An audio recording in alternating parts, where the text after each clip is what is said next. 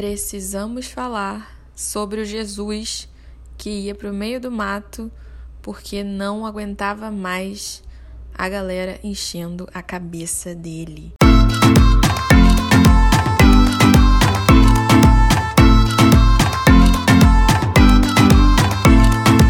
Hoje é dia de Drops Metanoia. Testemunhando mais uma vitória da fé sobre o medo.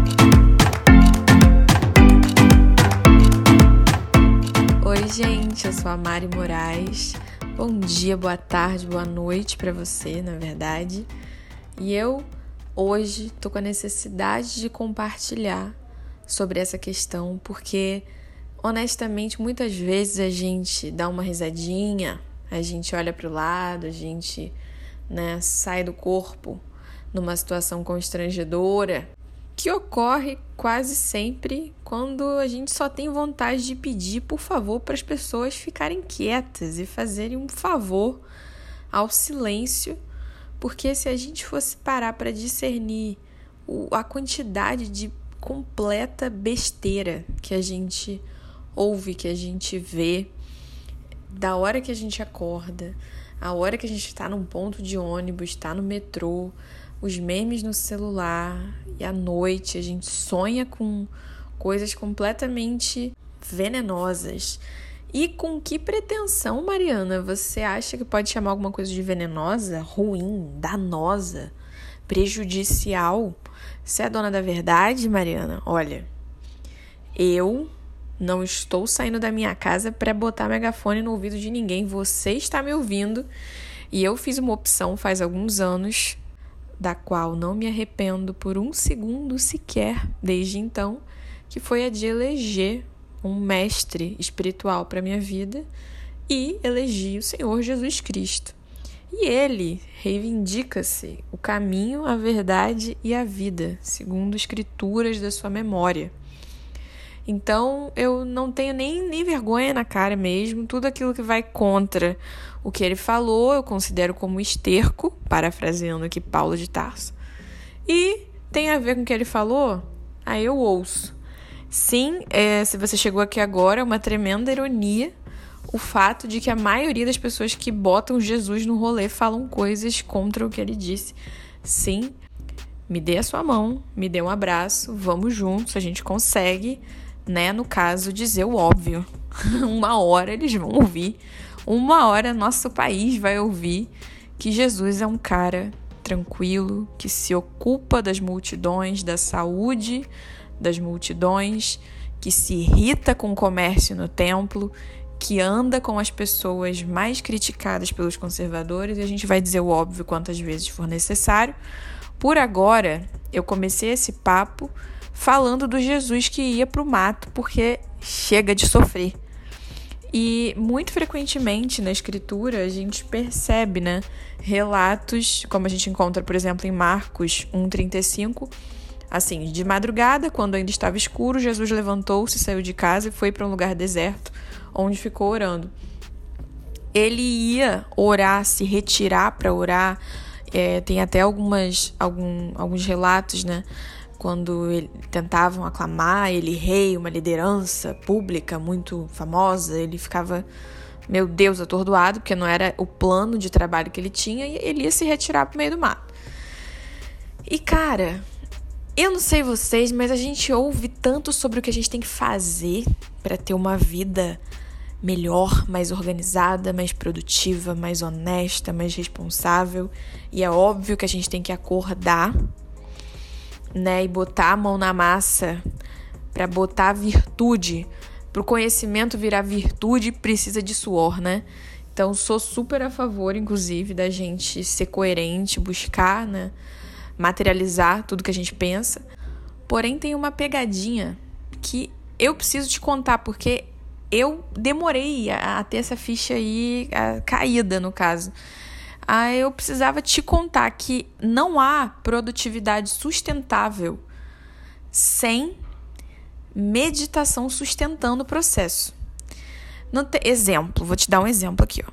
Ah, eu tenho um, uma questão com a minha imagem pessoal e eu gostaria muito de ter um cabelo hidratado.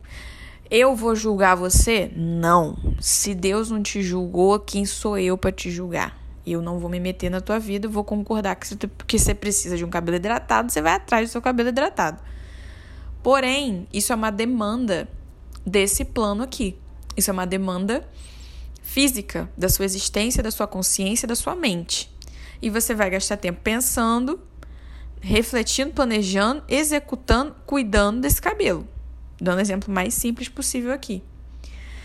Porém, existe um, um nível de envolvimento com o mundo físico que se você fica se envolvendo em várias demandas, se não só o cabelo, a hidratação do cabelo é um exemplo pequeno, mas eu quero que o meu filho estude numa escola bilíngue, eu quero ser promovido, eu quero ter um corpo sarado, eu quero ter um ministério é, muito bem desenvolvido na minha comunidade, é, eu quero a, ir até a Aparecida do Norte, eu, eu quero enfim, gravar um CD gospel, qualquer coisa.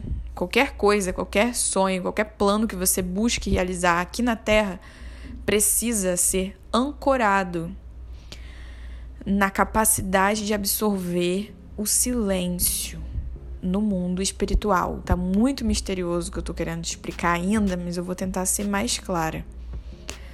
Meditar é entrar em contato com o silêncio com o vazio, com a reverência do desconhecido, do esquecer-se de si. Eu, eu poderia descrever quem sou eu, não sou mestre em meditação, não sou guru, nada disso, mas o pouco que eu experimento e chamo de meditação na minha caminhada é o esquecer-me de mim de um jeito descansado, descansar enquanto eu sinto meu ego dissolver porque eu tô esquecida de mim.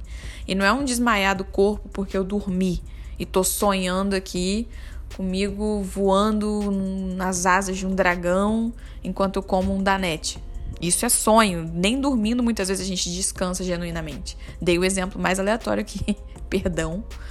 Mas o que eu tô querendo dizer, falando sério, é que o estado meditativo é quando eu pego a minha consciência, eu paro, eu silencio e eu descanso a minha consciência a um nível dela ser dissolvida, ela esquecer-se de si mesma. Eu me esqueço que eu existo, quase que sento no chão, mergulhando no escuro dos meus próprios olhos, assim. Quando eu fecho os olhos e eu fico tão concentrada naquele escuro que eu me esqueço de quem eu sou. Existem técnicas para isso. Se vocês pedirem, me mandarem mensagem, mandarem mensagem lá no Instagram do Metanoia, fala lá, Mari, faz um drops aí de técnicas que eu pesquiso e falo os, o pouco que eu sei. Mas eu, de forma resumida, esse momento de sentar no chão, fechar os olhos e dizer oi pro vazio é o que faz a gente não transformar nossos sonhos em pesadelos. Porque se eu vivo uma vida escrava daquilo que eu vejo, daquilo que eu toco, daquilo que eu só consigo manipular, fazer, fazer, fazer, planejar. Planejar também é fazer. Pensar também é fazer. Tudo isso é trabalho, tudo isso cansa. Faço, faço, faço, faço o tempo inteiro e não separo um tempo de silêncio, fechando a porta do meu quarto, sabendo que meu pai me vê, como o próprio mestre Jesus nos recomendou. Se esse silêncio não vem, eu me torno uma pessoa obcecada por fazer obcecada por realizar e apavorada quando eu, alguma coisa sai do meu controle, quando eu perco as minhas forças. Então é completamente irresponsável fazer, pensar, pensar, pensar, pensar o tempo inteiro e não calar a boca da tua própria mente. Aprender a ficar de boca fechada, aprender a perder o medo do silêncio. Quem tem medo do silêncio se torna uma pessoa neurótica, se torna uma pessoa doente obcecada com o próprio ego, porque pensa que o próprio só está acostumada a conviver com o próprio ego realizando as coisas. E Jesus já mandou o papo, já mandou a letra. A gente finge que não viu, finge que não ouviu, mas esse drop está aqui para te lembrar disso e me lembrar também que eu preciso. Agora a meditação já virou um hábito, que é como comer, que eu entendi que não faz sentido escovar o dente, cuidar, pentear meu cabelo e não meditar. Eu tô sendo tão irresponsável e sem higiene mental quanto qualquer pessoa que eu acharia estranho não ter esses hábitos básicos aí do dia a dia. Pensa nisso, absorve essa dimensão que Cristo trouxe para nós, porque é algo essencial e muito pouco falado no nosso meio. Obrigada por chegar até aqui comigo. Até a próxima.